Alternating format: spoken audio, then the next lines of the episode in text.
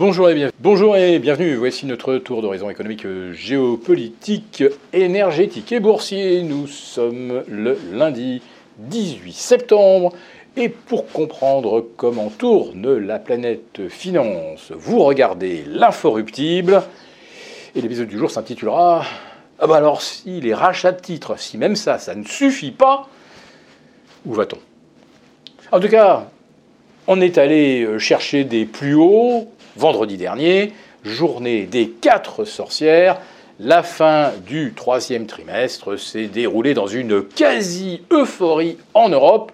Ça n'a pas été tout à fait la même musique aux États-Unis.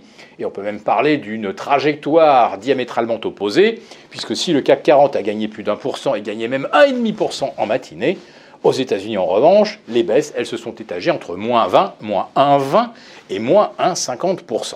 Tiens, c'est quand même bizarre. Y aurait-il eu des chiffres après la clôture des marchés européens? Absolument pas. La raison, elle est juste technique. Et oui, les cours ont été arrachés à la hausse, assez classiquement pour une séance des quatre sorcières. Arrachés à la, à la hausse en Europe, puisqu'on a gagné carrément 3% entre mercredi matin et vendredi midi, heure de la compensation des contrats sur l'Eurostox. Globalement, le CAC lui a gagné environ 2,20%. Et ça fait toute la différence, puisque d'un score négatif de moins 2 mercredi matin, on est passé à un trimestre gagnant, alors sur le fil, euh, positif de 0,5%.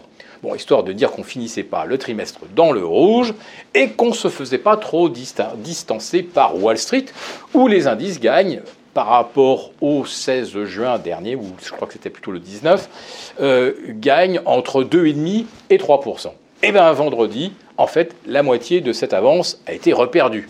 Non, pas tout à fait.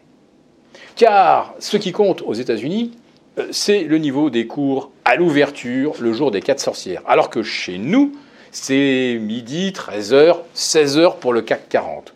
Donc aux États-Unis, en fait, les jeux étaient faits dès l'ouverture, donc il n'y avait plus besoin de soutenir les cours. Il l'avait été en amont, naturellement, et c'est pourquoi la, semaine a quand même été positive à Wall Street, malgré la chute de vendredi.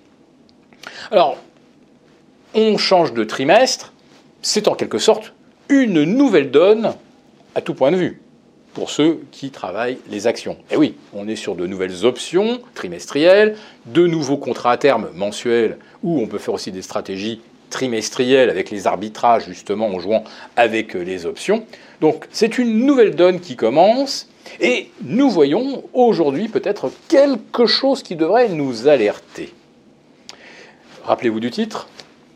Si même les rachats de titres ne suffisent plus, alors il y a peut-être un changement de vision ou d'approche des marchés.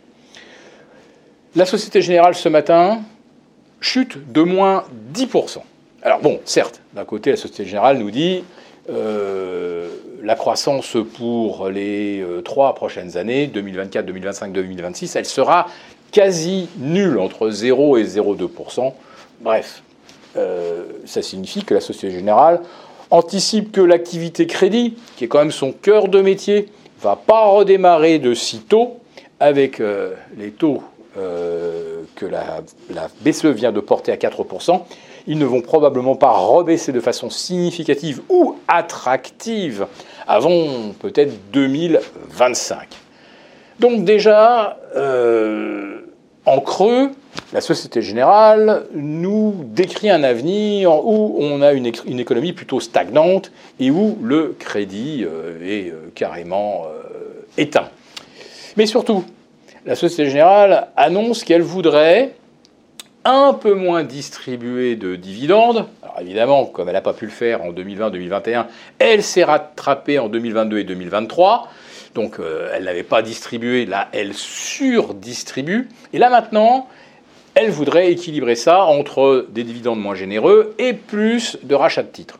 Sauf que pour acheter des titres, bah, il faut avoir de la trésorerie alors c'est le cas évidemment d'Apple, de Microsoft, de quelques titans de Wall Street, des banques systémiques qui ont vu affluer des quantités d'argent phénoménales euh, de clients qui, désertaient les banques régionales de peur qu'elles fassent faillite. Donc vous avez effectivement des JP Morgan, euh, des Morgan Stanley, des Citigroup euh, qui ont des, montagnes de cash à investir. Mais globalement, vous avez beaucoup d'entreprises qui vont peu à peu avoir épuisé tout le cash qu'elles ont engrangé en 2020 et 2021 et les rachats de titres pourraient ralentir. Oui, parce que pour acheter des titres, évidemment, bah, il faut avoir de la trésor. Vous n'allez pas emprunter euh, de l'argent à 5% pour racheter 5% de vos titres. Euh, l'opération, elle est au pire blanche. Euh, au mieux, elle est blanche. Au pire, elle est fortement déficitaire. Donc, le mécanisme des rachats de titres dépend certes de l'argent gratuit, mais également d'une trésorerie abondante. Et ça, bah, c'est la caractéristique d'une économie en croissance.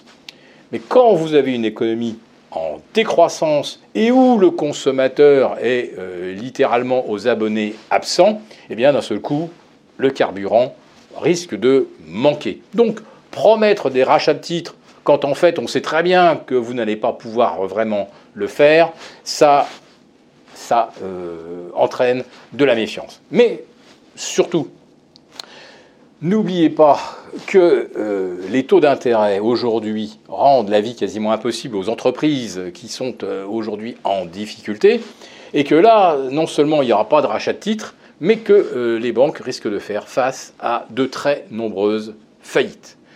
Donc, on va dire que la hausse des prix, la hausse des marges de 2023, 2022 et 2023, la fête est finie. Et pour les rachats de titres, j'ai l'impression qu'on commence à beaucoup moins y croire.